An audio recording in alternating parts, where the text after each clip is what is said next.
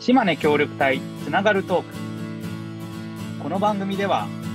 島根県で活躍する地域おこし協力隊や OB、OG にウェブ会議サービス Zoom を利用して、まあ、活動のお話を伺っていきます。この模様は後日 YouTube などで発信しアーカイブしていきますので、そちらも合わせてお聞きください。そうですね。で、この番組は公益財団法人ふるさと島根定住財団の委託事業の一環として配信しております。はい、えー、改めまして2020年7月7日収録の今回のテーマはこちら。地域おこし協力隊のための情報発信講座ということで、あの私の方で、えーまあ、ちょっと地域おこし協力隊のためになる、えー、情報発信の講座を、えー、この30分の枠を使ってやらせて、え、いただきいただこうと思います。えちょっとまあ、えー、30分という短い時間なので、サクサクっといきたいと思います。で、はじめになんですけど、今日の資料は後で Facebook などを、え、使って、共有するので、え、必要なところあだけメモするという感じで OK です。ね、あ、ちょ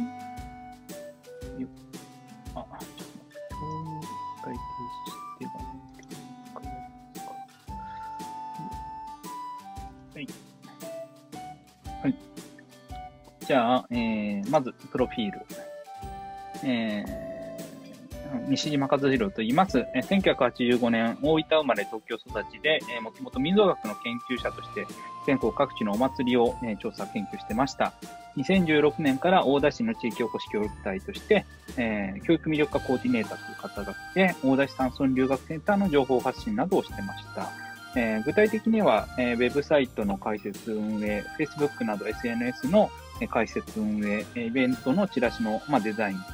イベントの出展、PR とか、動画の撮影編集をやってます。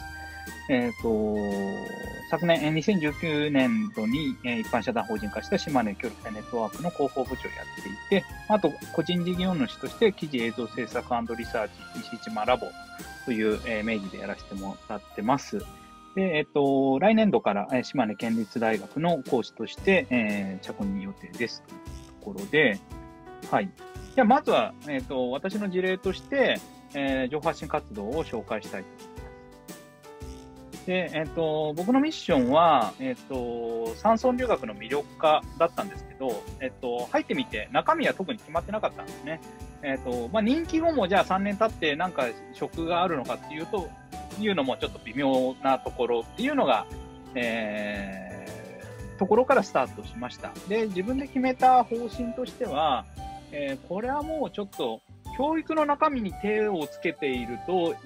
い、くらでもマンパワーを吸い上げられてしまうので、えー、厳しいだろう。で、ニーズもそこにない。あの、もうすでにプログラムががっつり組んであって、1年通して、えー、結構隙間なくなって忙しいっていうところもあったので、えっ、と、まあ、これは無理に手つけなくていいだろうっていうところにしました。で、えっ、ー、と、酸素療養センター、小中、全国の小中学生に向けて、えっ、と、情報発信して、えっ、と、参加者を集めてプログラムを運営しているっていう施設なのに、え、非常に貧弱な広報が、え、しかなかったので、それの改善を、え、メインにしました。で、えっと、広報に活動の幅を限定することで、ある意味仕事の、自分の仕事の領域っていうのが決まって、副業っていうのがやりやすくなったっていう、えー、ところです。で、まあ、あのー、この山村留学センターの広報、情報発信の活動で練習をして、で、えっと、記事とか映像を作ったりするっていうのを、えっと、副業化するっていうのを自分の中で、えー、テーマとして持っていきました。で、まあ、副業としてもやりながら3年後、えー、任期後につながるような活動にしていければいいなっていうふうに思ったって感じですね。はい。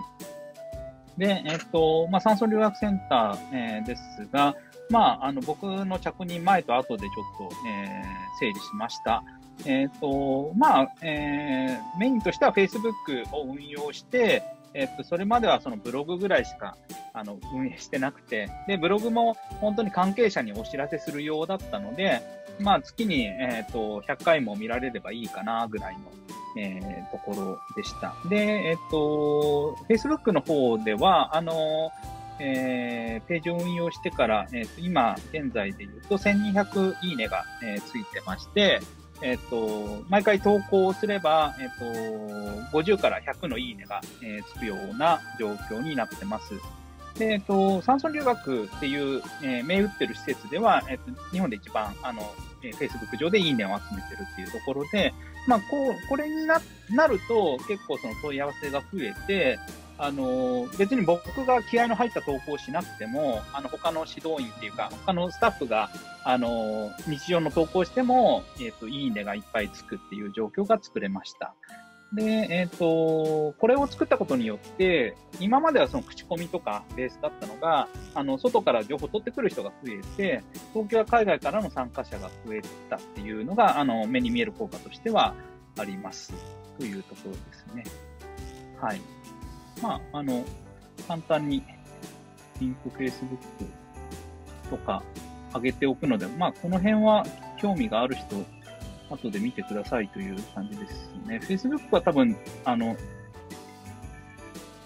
イメージがつくと思うんですが、えっと、これは、あの、僕の方で作った、あの、山村留学センターの、えっと、独自のページです。はい。で、えっと、これは、あの、無料の、えっと、タンブラーっていう、えっと、SNS みたいなもんなんですけど、え、ー、と、まあ、これを使うと、あのー、無料で、え、ー、と、無料で広告なしであのサイトが作れるので、まあ、こういったものをちょっと利用してカスタマイズして、えー、ページにするっていう。で、あの、ここの記事の中身は全部 Facebook から自動であの連携して投稿されるようになってますので、まあ、基本的な説明、えー、以外は日々の投稿っていうのは、あの、基本的には、あの、Facebook から流れてくるというようなことになってます。はい。ですね。あとは、えっ、ー、と、動画も、えー、やってたりするんですが、あの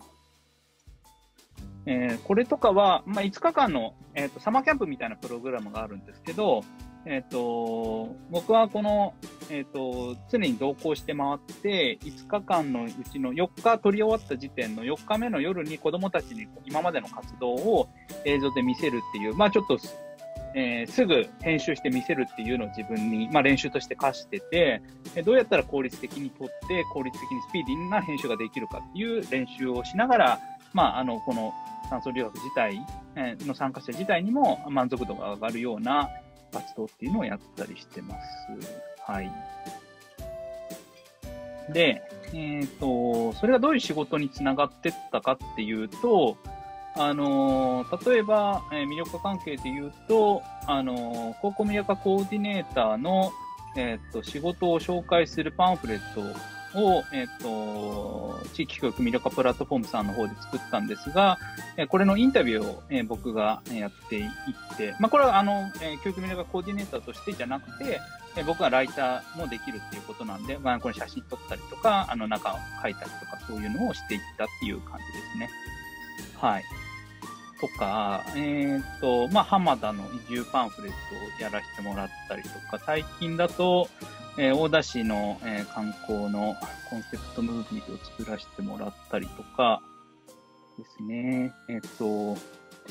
あ、これモデルになってるのも大田市の、えー、地域おこし協力隊 OG の、えっ、と、岡田さんです。はい。まあ、こういうお仕事。まあ、これも、基本的には、まあ、僕は映像も撮れるよっていうところで、あの、声をかけていただいて、えー、やっていったりした感じですね。まあ、それは山村留学で培った、あの、映像の見せ方とかっていうのを評価していただいて、だったり、あと街づくりの場に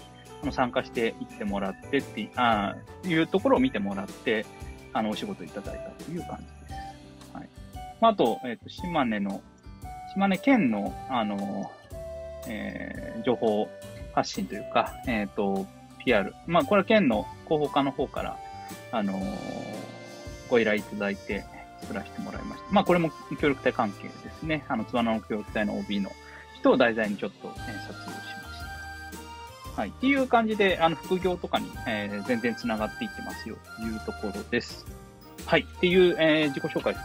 こら辺にして、えー、地域おこし協力隊が絶対にやった方がいい情報発信活動っていう、えー、あのところで、えー、実際講義に入らせてもらいます。で、情報発信活動の最大のメリットってあると思うんですね。皆さんちょっと考えてみてください情報発信活動の最大のメリット、協力隊、地域おこし協力隊のが情報発信活動をやる意味でもいいですけど、まあメリット、それは僕が考えるのは裁量権の広さだと思ってます。えっ、と、協力隊の活動の中で自分で最も自由にあの活動をデザインできる仕事の領域だというふうに思っています。で、まあ、協力隊に情報発信の仕事が来る理由としては、まあ、情報発信ってみんなやった方がいいと思ってるけど、めんどくさくてやりたくない仕事なんですよ。で、そののに協力隊が来たと、じゃあやらせようみたいな。で、まあ、それでやれば喜ばれるし、協力隊自身どういう人なのかっていうのを地域まだ全然知らない状態なので、えー、協力隊の活動紹介とか、えー、にもなるし、自分自身の紹介にもなるので、まあ、100%やった方がいいですね、と。で、まあ、あと、えっと、他の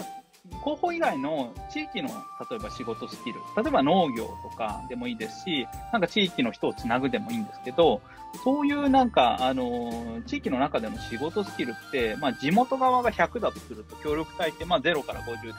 まあ習う立場にありますよね。あの、地域のことを教えてください。まあそれは全然いいんですけど、ただ、こればっかりだと結構大変になるかなって思うので、広報の仕事スキルって地元の人そんな高くないですよ。まあ0から30ぐらいのところで、で協力隊は多分、まあ、最低30から60ぐらい持ってるかなと。まあ、あの、えっ、ー、と、例えばチラシが簡単なチラシが作れるとか、SNS わかるぐらいで全然 OK なんですけど、えっ、ー、と、要は、あの、地協力隊側が地元よりスキルを持って始めやすい領域でもあるから、こっちに任せてもらうことができるっていうような位置づけをを考えてます。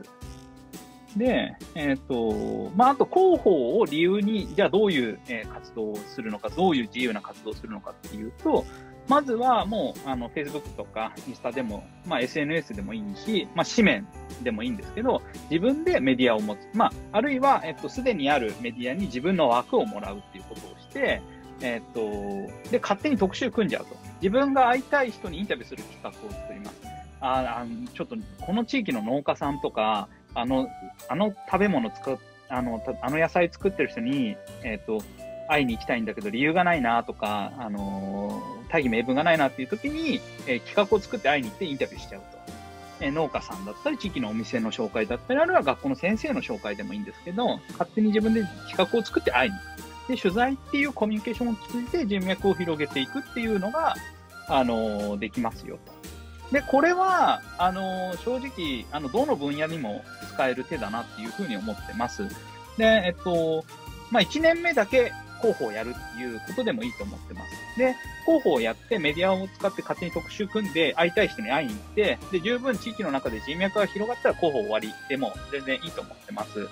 で、えっと、2年目以降っていうのは本業に専念するのも全然ありです。はい。そういう感じで、えー、まあ、あと、取材っていうコミュニケーションは、あのー、初対面でも相手の深いところまで知れるので、結構おすすめです。あのー、なんでこの、えー、活動を始めてたんですかとか、その人のルーツが知れたりとか、で、まあ、よく知った人でも改めて取材してみると、結構面白かったりします。で、この、まさに、えっ、と、えー、島根協力隊つながるトークも、あの前の回とか、あの今までの回は、あの、先輩協力隊へのインタビューっていう、まあ、取材っていうコミュニケーションだと思うんですけど、そこで出てくる話って知ってる人でも意外と知らなかったり あの、するようなエピソードもいっぱい出てくるので、結構これやっておくと、あの、その後の仕事を、あの、相談に行ったりとか、あるいは仕事を振ったりとか、お願いしに行ったりするときにやりやすくなりますよっていう、えー、広報の使い方です。で、ターゲット設定としては、あの、真面目に広報するなら、まあ、あの、ターゲット設定は必要不可欠でもありますが、まず、それより置いて、まず圧倒的にターゲットにすべきなのは、地元です。あの、まずは、あの、とにかく自分の周り、まあ、島根に来て、ね、自分の、えっ、ー、と、地区だったり、まあ、自治体だったり、そういう自分の周りに理解者応援団を作らないと、活動そのものが成り立たないので、まあ、えっ、ー、と、まあ、外向けの候補やってくれって言われてるけど、まずは、候補してますよっていうことを知らないといけなかったりするので、まずはそういう、あの、周りの人に向けた候補っていうのが大事です。で、地元に届くためにはどうするかといえば、紙媒体で届けるっていうのはすごく重要です。SNS はあの見ない人もいっぱいいるので、えっ、ー、と、とにかく紙媒体っていうフィジカル用意するのすごい大事です。えっ、と、まあ、地元の幅広い年齢層に届けようと思ったら、あ絶対紙媒体にしてください。まあ、例えば協力隊新聞みたいなのを勝手に作って、で、それで作ったものをとにかく手渡しするとか、あの、個別訪問で集落中回って、あの、渡していくっていうところでもいいですし、あるいは市町村や地区の広報にコーナーをもらって協力隊の活動を PR する、えー、場所、えー、にさせてもらったりするとか、あるいは、まあ、あのー、えー、もっと、えー、活動が進んでいったら、えー、新聞に取材に来てもらって、えー、紙面に載る、えー、サイン教新報とかに載ると、えっ、ー、と、みんな読んでくれるんで、あの、フィードバックがあったりするっていうようなところです。その辺はもう SNS と段違いに地域の、まあ、認知度とか信頼度っていうのはぐんと上がるので、あの、SNS も当然やるにせよ、紙媒体での発信っていうのも必ずやってください。で、えっと、ここでポイントなのは、紙媒体を作ってあるといいのは、広報部と渡すっていうコミュニケーションが取れること。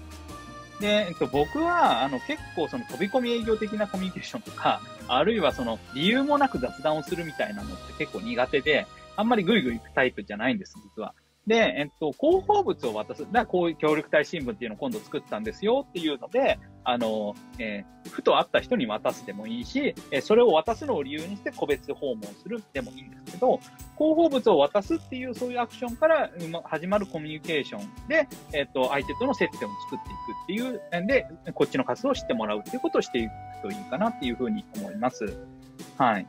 で、えっと、まあ、無理、そうやって広報っていう、えっと、大義名分を使いながら無理のない形で人付き合いを広げていくと、えー、協力隊としていいかなというふうに思います。で、まあ、本筋とはそれますが、えっと、協力隊の3年間、えー、私の、まあ、講師含めた、まあ、いろんなところイベント行ったりとかも含んだ、えっと、活動っていうのは、私と島根とのマッチングだと思ってます。で、まあ、こんなことができる私、これをしたい私っていう、まあ、例えばライターをしたい、えー、映像制作ができます、祭りの研究をしたい、ブックスペースを運営したい、教育魅力化についてみたいなのが、まあ、私の、あの、タグ付けみたいなもんですけど、それを、えっ、ー、と、まあ、島根がどの分野を求めてるかわかんないし、あの、えっ、ー、と、まあ、こういう人が来ましたよっていうのを、まあ、えっ、ー、と、あちこちに行って回ることで、え僕自身の島根での居場所だったり仕事につながるようなことができていくのかなっていうふうに思います。で、えっと、個人的にはね、あの、ライターメインにやりたいなって、まあ、もともと研究者だったんで、やりたかったんですけど、結構その島根の、えー、現在の需要や予算っていうのは映像制作にあって、映像制作だと結構予算も引っ張ってくれたり、えー、するので、えー、今そっちが、え、副業的なメインですね。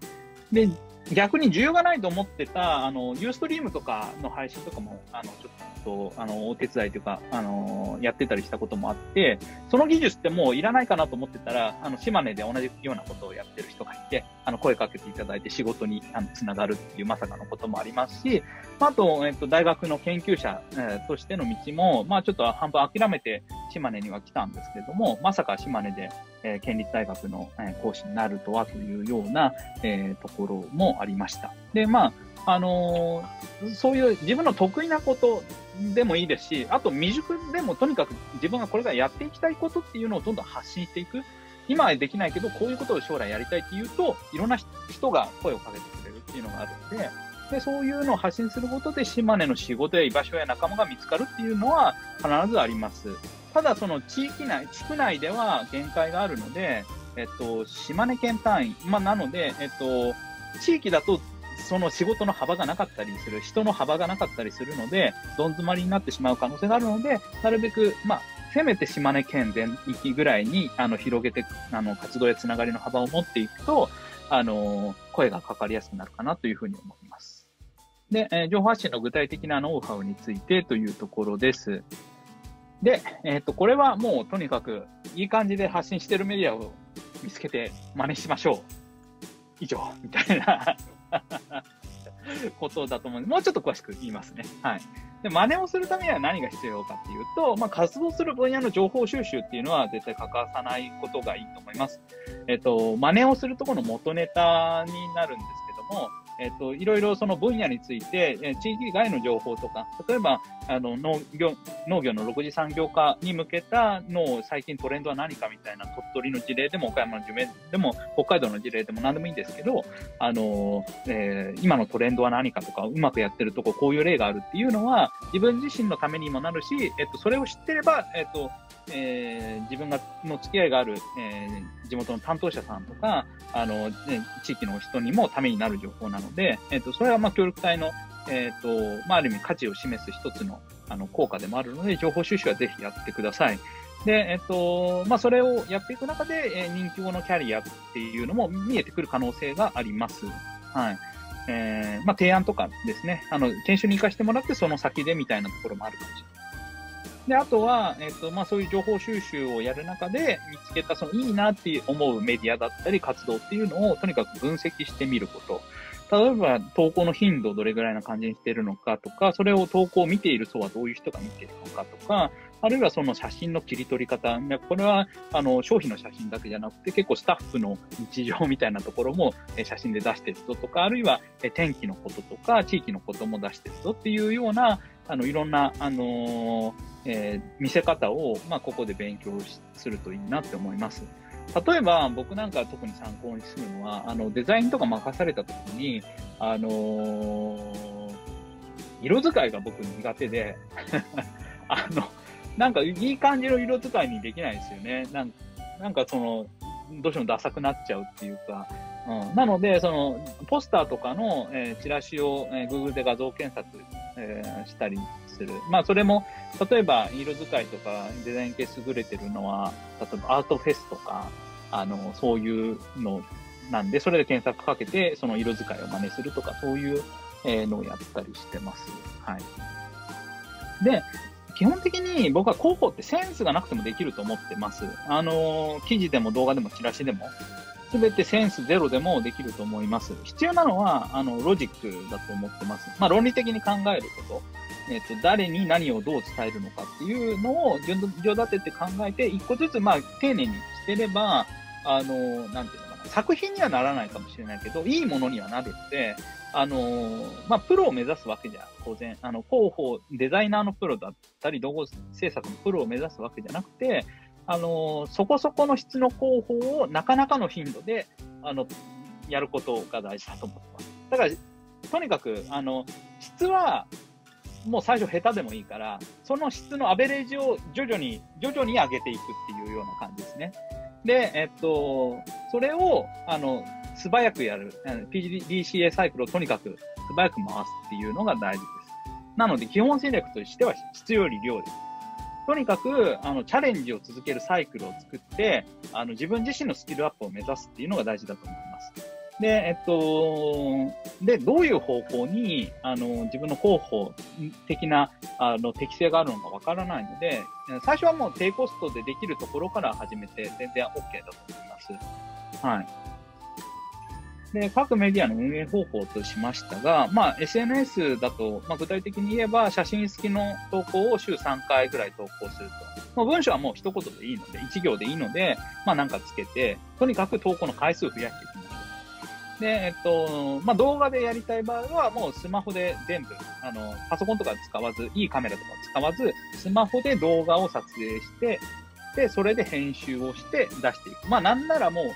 ワンショットの取って出しでもいいんですけど、えっ、ー、と、動画を作るサイクルを自分の中で作るっていうのをやっていくと、だんだん撮りたい動画っていうのが見えてきて、欲しい機材っていうのが見えてくるので、これを短いスパンで回すっていうところですね。あと、チラシに関しては、えー、おすすめしてるのは、パワーポイントの、えーと、テンプレートです。えっ、ー、と、パワーポイントチラシで検索すると、いっぱいそういうテンプレートが出てきます。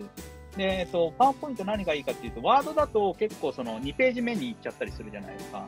で、えっと、行、行で、こうちょっとデザインがずれたり。あれは文章、ワードは基本文章を基本としてるので、えー、パワーポイントだと、その画面一つのスライドをどう見せるかっていうので、A4 の、えー、サイズの、あのー、テンプレートになっているものを探してくれば、あの、それをちょっといじったりとかするだけで、ある程度のこの質の、ある程度のクオリティの、あの、えー、ものはできてくるので、まあ、これを、で練習して、まあ、パワーポイントないんだったらもう Google スライドでもいいです。無料のものありますので、それで、えっ、ー、と、慣れていくといいかなと。で、まあ、とにかく最初は一つ一つに時間をかけすぎずに、短いスパンでどんどん経験を重ねて、えー、いくっていうのが大事だと思います。で、地域のニーズとか自分のスキルを考慮して、自分のスタイル、自分の得意なジャンルっていうのを確立させていくと。で、えっと、そういった時に、えっと、この分野が結構ニーズがあるし、自分もやってて楽しいとか、そういうのを見つけた時に、えー、必要な設備投資を行ってクオリティアップを目指しましょう。例えば、いい写真が撮りたいんだったら一眼レフを買いましょう。えー、あるいは、えー、結構ね、ドローン持っってると仕事頼まれるんですよ。あの、なんかあ、あの人ドローン持ってるらしいぞっていうので、えっと、えー、地域からちょっと便利がられるっていう。で、えっと、今ドローン、えー、僕が持ってる、えー、の、えっと、マビックミニっていうのがあるんですけど、それはもう、あの、本格的なドローンで、しかもちっかなちっちゃいやつを、もう5万出せば買える時代なので、それぐらい出して、まあ、資格取るような感じで、あの、取って運用すると、結構地域からも喜ばれます。あるいはまあ GoPro だったり、イラストレーターだったり、自分の本当に適正に合わせた設備投資を行っていく。あ、なんか講座に通うとかでもいいと思いますが、あの、ちゃんとニーズがあることをやりましょうという感じですね。で、えっ、と、もしまあ、それぞれのことについて詳しいことは直接聞いてもらえればいいかなっていうふうに思います。まあ、それとあの、えっ、と、協力隊の活動の PR とか成果としても使える。まあ、島根にいるなら絶対活用化した方がいい新聞やテレビの活用法についても講座をやるので、まあ、ぜひ、あのー、え、今回だけに終わらず、えっ、と、来てくださいっていうので、えっ、と、今度、え7月の21日の、え15時から17時で、えプレスリリース講座、え 2, 2週間後ですね、ちょうど、をやります。えっ、と、この辺は、まあ、あの、本当に、えっ、と、島根のね、いいところの一つとして、新聞に乗りやすいっていうのがありますので、しっかりあのプレスリリースをするのが大事だと思いますというところです。はい、という感じで、え、した。えー、っと、そうですね。じゃあちょっと、えー、締めの方に入りたいと思います。少々お待ちください。はい、さて、えーね、お時間となりました。今回の、えー、島根協力隊トークいかがだったでしょうか？週に1回、えー、様々な活動に取り組んでいる、えっ、ー、と、島根県の地域おこし協力隊や OBOG にインタビューをしていきます。え、YouTube などでも、え、配信中です。詳しくは島根協力隊ネットワークのウェブサイトや Facebook ページにてご確認ください。えー、次回もぜひ、えー、お聞きくださいということで、まあ、今回初めてのね、ミニ講座版ということでしたが、いかがだったでしょうか？はい。あの、えー、かなりスピード速くやってしまいましたが、まあ、30分というあの限られた枠でしたので、えー、ご容赦ください。あの、というところで、えー、終わりたいと思います。えー、それでは、えー、またお会いしましょう。さようなら。